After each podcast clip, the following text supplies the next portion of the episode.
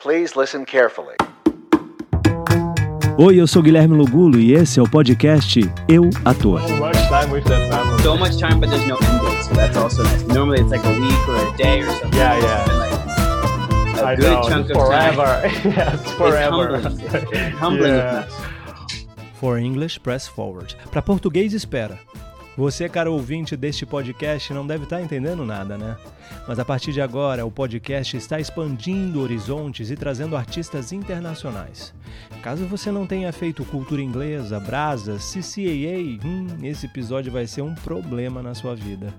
Mas não se preocupe, tem um link na descrição para o vídeo legendado no YouTube. Eu não quero deixar ninguém de fora. Vai lá e não perca essa oportunidade de escutar esse episódio com ele, que já foi o leão mais amado de todos os tempos, Simba, no musical O Rei Leão da Broadway.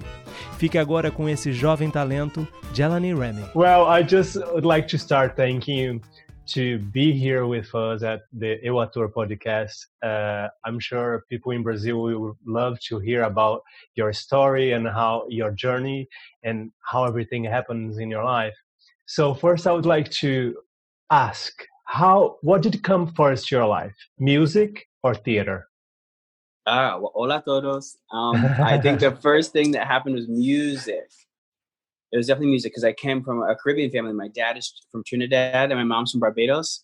So music was always in the house. There's always singing, dancing going on. And um, I think I definitely fell in love with music before I fell in love with theater. And theater is the marriage of sort of music and, and acting. So then I really fell in love with it because I always liked to play pretend. But um, I remember listening to like Motown music when my mom was cleaning the house and singing along to that, or like Boyz II Men and Whitney Houston. And I always loved singing in church. So definitely always had a passion for music. Um, my mom sort of caught wind of that and put me in piano lessons when I was five. So that's sort of how I, I started like being musical, playing an instrument rather than singing as well. Oh, I see. And how, do you still play the piano or, or not? Do I still play? Yeah. I can tickle the ivories a little bit, but I Ah. definitely not. I, I stopped it after a while. Yeah, but that's amazing because the piano for a singer, uh, w- once you start singing, it comes easily. You know the notes and you, you, you recognize better the notes, isn't it? For sure, it gave you such a good foundation of singing and and navigating. And then, but when you said to your mom, "Okay, mom, now I'm gonna do theater," how was she about that? How was your your parents about that? Ooh, well, um, I don't think they knew the magnitude. Neither did I of where it could go. You know, I think I liked it because like I like how it made me feel, and I like the idea of um, putting on a show and and the camaraderie of the theater. I loved that, but I never, and my parents also didn't know where it would go. So I think they definitely had fears and reservations because, especially for a boy, like that's not really what boys do. You know, Yes. especially you know, um, Caribbean boys for such we're supposed to be doctors or and things like that. You know, but um, I think once they realized my my passion and sort of I I, I wanted to get good at it because I knew that if it was going to be taboo, I wanted to get good at it. yeah. And so um, I really put a lot of my energy into it, and um, they gave me their blessing, and um, I ran with it. But it wasn't easy; it wasn't a struggle. But I knew that it made me happy, and I knew that um, something just told me keep going. You know, you have to sort of listen to your inner voices sometimes, even if there's distractions. I was actually talking about this with my mom today, and she said it was because of the fear of it being unfamiliar. You know, she didn't know enough yeah. about it, or like the, uh, the parents always want the best for their child, but um, sometimes passion finds you. You know, and and it's up to you. Then now I've opened your eyes to a whole new world. Ah, Yeah. Aladdin joke, you get it? Yes. Um, so it's You did- interesting how how life happens that way. so you did not have any artists in your life before you, or what? Um, any artists in my family? Yeah, before that. That's why they were so scared, probably, no? it was so different. but I think they act a fool. I think that that's definitely it. But no, there was no other. I did find out later on in life that my grandfather was a limbo champion in Barbados, and he was like Oh. a circus performer. Oh, how Um, cool. Yeah, how cool! And I never really put two and two together. But every time I went to go see him in Barbados, he was on his front porch, like in such a low squat, and I was like, "How is that comfortable for him?" But turns out, like that was his life. You know what Yeah, I mean? Amazing. So I think the circus and performing is in my blood. So you, and on my dad's side in Trinidad, my grandfather was a singer. Oh, that's beautiful. Oh, yeah. Oh, amazing.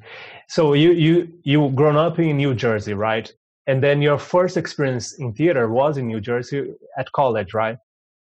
Yeah, my first. Well, I did shows in high school. I did some community theater, but it was college that really, like, really buckled me down into like this is what I want to do. And I started freelancing with an agency right out of college, and then I got my first show, which was High School Musical. Yeah, that's And what I, that well, I was going to ask you. That your first paid job was High School Musical. Disney's High School Musical. Yeah, it was so fun. It was so fun. I traveled the country for about 19 months with that show. Wow! And then you did High School one and two, right? You did the That's right, back shows. to back. So I did High School Musical two, and that was my first shot of doing a show like from the ground up because it wasn't built yet. So we we did the world premiere of that in Atlanta. Ooh, wow, how amazing! We had It in was so Brazil. we had that You show in? Brazil, yeah. But the first one, the second one, I don't think they they made it. and they even did a, a version, a film version. Yeah, yeah. It was so much Yeah. fun. Yeah. it was so much fun, and it was a lot of our starts to our career. So I made a lot of friends like Arielle Jacobs, who plays Princess Jasmine. Oh, Um. John Jeffrey Martin, who was in Kinky Boots. A lot of Chanjali Schwartz went on to play Glinda. This is all like it was like a lot of people's gateways into our careers. It was really really special, and putting together that show was so fun. Oh, I can imagine it. And what about Lion King? And then afterwards, you you did the tour of Lion King for a while uh, before you went to do your Broadway debut, right? Uh, even before then, I was in the Las Vegas production. So I was an original Las Vegas uh, member of the Lion King, and uh, that's how I started back in 2009, I believe. Oh wow! Um, yeah, I was a fresh 21. and having a lead role in your hands, how was that? Ah, well, let's slow down. I, I actually didn't get cast as Simba uh, when I first started. I was actually the back legs of the rhinoceros. Thank you very much. Oh, great! And so I we, of we the all done it. We all done it.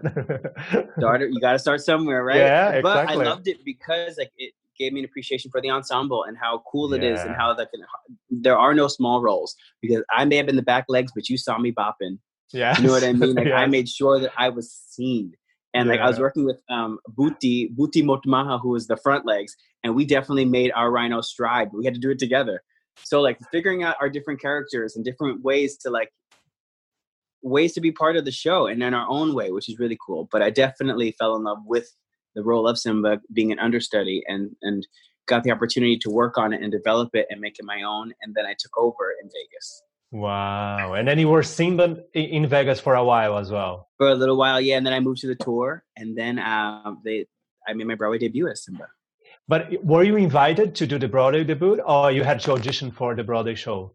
I was invited. I I Ah, was in. I think that a lot of people have seen me do the show for a while by then. So um, it was a. I'll never forget that phone call when I was in Florida saying that um, they had a great opportunity for me to come to New York. Oh wow, that's what I think is about uh, about Disney shows. Like when they really like someone, because I've seen friends who've been in The Lion King in Brazil, and then they were invited to do in France. They were invited to do in Hamburg. It's amazing Mhm. how The they really trust. Yeah, Yeah, there's 13 productions worldwide. So there's it's it's it's a network. There's a family Yeah. that you can plug into and and come in. And I think it always comes at the right time for everybody. So it's really nice to be part of that family. Who knows? I might be back in it soon enough. yeah, amazing. So you were uh, on Broadway. How was that for you? Like after Vegas, doing your debut on Broadway as like a lead role. How was that for you? So young and I- fresh. it was so fulfilling because I was home, you know, and I had so many of my friends and family right there with me, supporting me on my first show there, which is really cool. And um, there's nothing like being in New York. It's such a good energy, and I felt like it was a new beginning again. And touring was great, but I feel like at that time in my life, I was ready to be home and set roots. You know, I was a little, a little tired of missing birthdays or missing, you know, special occasions, with family. And I felt like where I was in life, it was the perfect timing to come back home. That's amazing. And then you were in the show for three years. And what made you you feel like okay, now it's time to move on? And then you did Smoke Joe's Cafe after that, right? It happened. It, it all lined up. You know, I just felt like it was time to hang up the hat and then have somebody else step in. I feel like I had a beautiful journey with Simba, and it was time to see what Jelani could do. Oh so yeah. it was a time to like spread your wings and, and see what sticks. And just so happened that Smokey Joe's was one of my favorite shows growing up. Um, Yeah, I, I, I they- had a they- DVD and that I would watch all the time. I never seen live, but I had a DVD of Ah, the show, an and I was audition popped up, ah, and I went for it, and it just worked out. And it was callback after callback after callback, and like I'm, I'm really thankful. It happened perfectly because you know, as doing the show for so long, The Lion King, I was nervous to like about identity and who I was without Yeah. it. You know, so luckily I got stepped into a show that was I played myself. And your body and- po- probably was knocked because I know my friends, their, their bodies are like, because after doing eight shows a week every week for three years, your body probably was completely destroyed by like, No, know, I wasn't injuries, destroyed. I think no? I conditioned it because I made sure. I, I, I, I mean, you definitely get nicks and injuries for sure, but like, it's about preservation. I want to, I want to make it to the next show. So you know what I mean. So you got to figure that out for yourself. Um, And how, that- how how is that for you? you? You do really like you do your stretching, your vocal warm ups. Are you, are you conscious of that? I am conscious of that. This is the temple, so it's important to check in. I think quarantine. I definitely have to do more so now when we prep because it's been a long time. Yeah. But um, it'll be fine. And it, that we're we're like athletes, you know. yes. And then Smokes Joe's Cafe was completely different. Wha- As you said, it Completely different. And Yeah, actually was my you last show- yeah, you being yeah, yourself. my last show at Lion King was our tech for our final tech for Smokey Joe. So it was a very busy day. Um, and like the show just like rolled over, it lapsed over, which was really cool. And uh, it was it was so hard to get like all of my cat like movements out and just walk like a person. Like, Yeah, like a- you know I oh, mean? I'm back to. I'm, not, I'm back to I'm back to cat. No, no, let your No, no, no, down, no. Spanish Harlem. How crazy! yeah, yeah. yeah. So it was it was a, definitely a, a wake up call, and like had to like settle that in.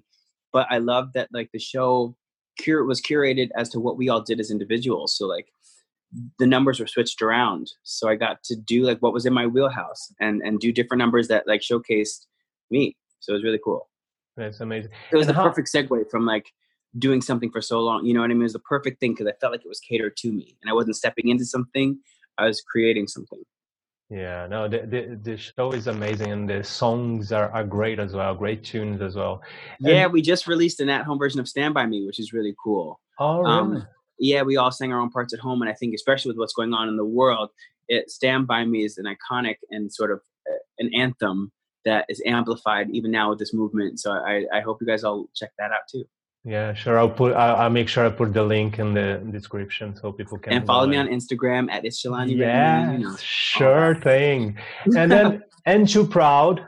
Like Mm. was your last show? It was the show you were on Broadway just before you shut it down. Was after Smokes Joe's Cafe? You were like, okay, you auditioned to the part to to be in the show, and it were a swing, right, at, at the beginning. Oh, so even after Ain't Too Proud, actually, I did a show called The Apple Boys, which is a barbershop quartet musical that was so funny and so smart and gave me like such good character work too. I did because I played a bunch of different characters in it, including Johnny Appleseed's grandson. So that's colorblind casting, I think not. Um, So it was really cool to do that. Um, and then for, when I was in that, I auditioned for Ain't Too Proud, just as a whim. I didn't. I'd never even heard about it to be honest. I didn't know what But it's you- called. I didn't- your mom not used to listen to to the Temptations? but exactly exactly why i think I, I succeeded because i did know the temptations music so i sang for them and then i read for them and i got cast as a standby and i was a swing so i was learning so much information and, Wow. and it was it was really really it was like the ultimate chameleon which i love because you get to plug in but at that time in my life i wanted to keep doing new keep doing new things keep expanding you because i'm sort of brand new because i was in my my my disney bubble as i call it for a yeah, while yeah. and so I'm still new. So I have no problem with working, figuring things out, and, and being part of a project and being part of the team.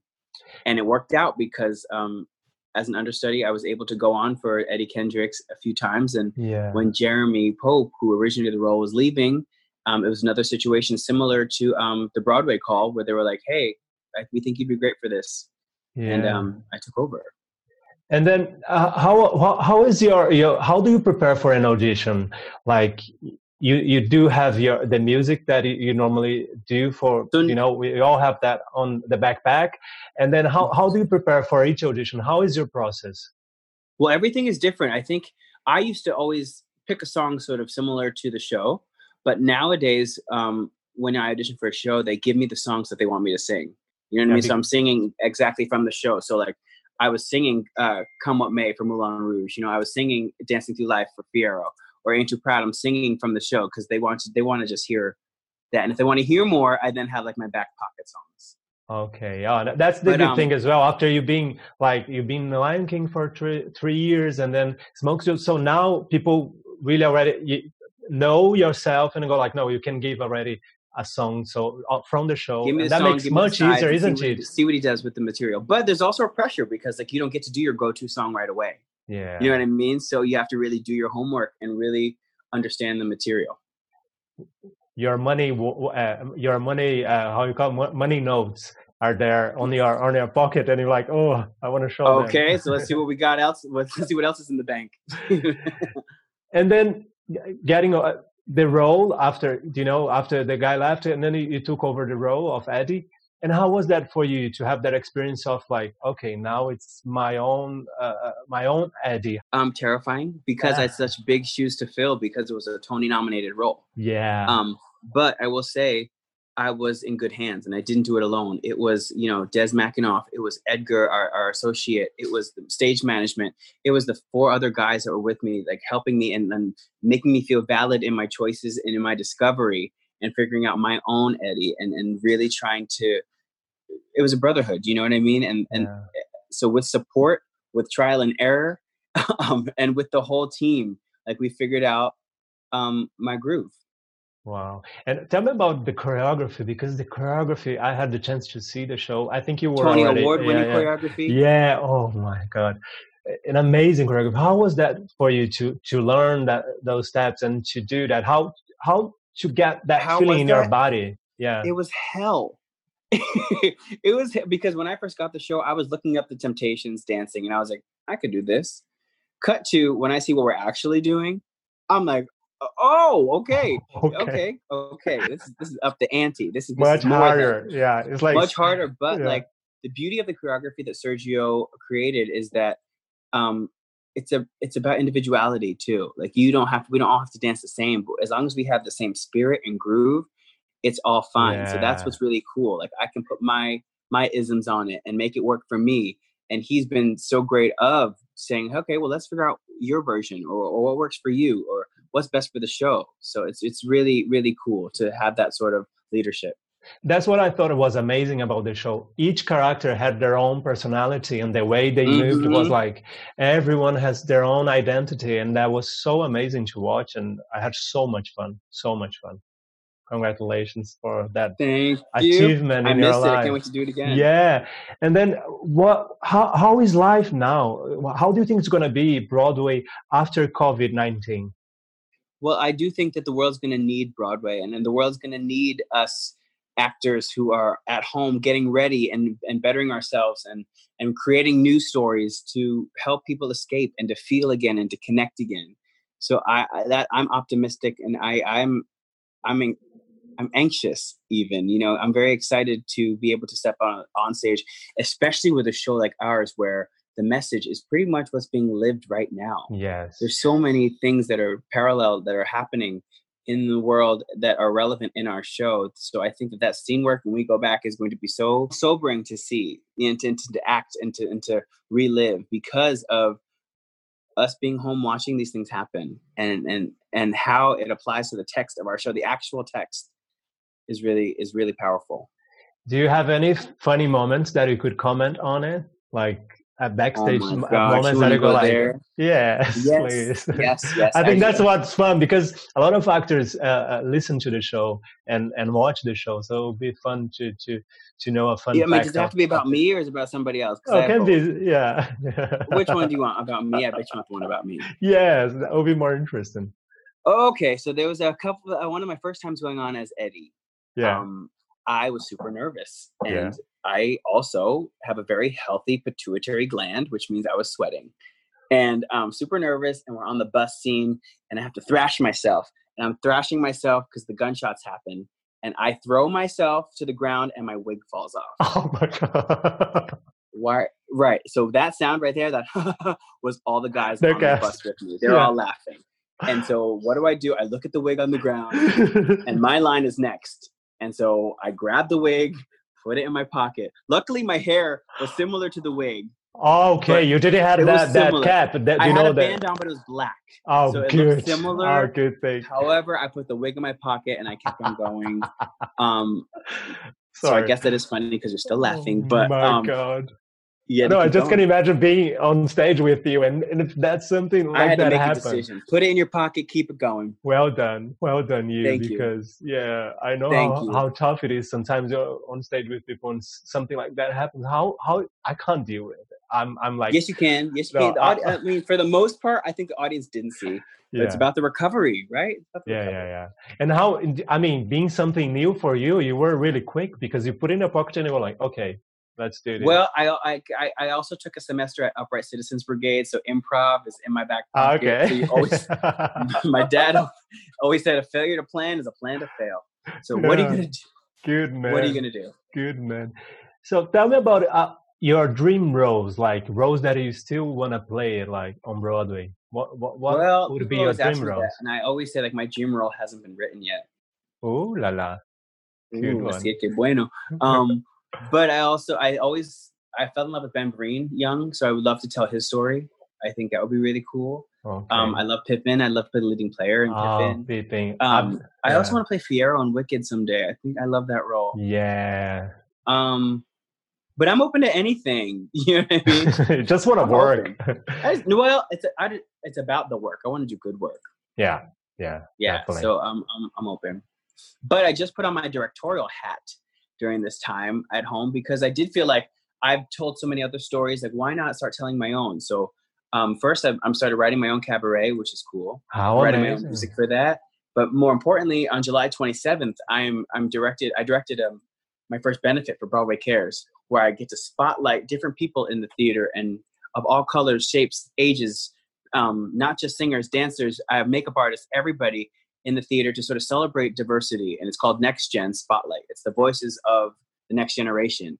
Because I wanted to figure out a way to bring everybody back together in this time where people are sort of divided Yeah. how can we as artists pull together to celebrate each other properly and, and openly so i'm very excited about that That's amazing. That's how I feel as well. Like we uh, as as artists, we need to keep on going. We can't stop. We can't be like, oh, what I'm gonna do. No, just do your own stuff, isn't it? It's about you doing your own, own stuff and, and not stopping. making it work for you like if i if you if i was feeling a certain type of way i thought to myself okay well how can i fix it how can i feel like i'm doing my part and this is what i came up with Yeah. But do you do you have friends that are really depressed and really like, oh, because people are struggling right now because hell, there's I no no work, right?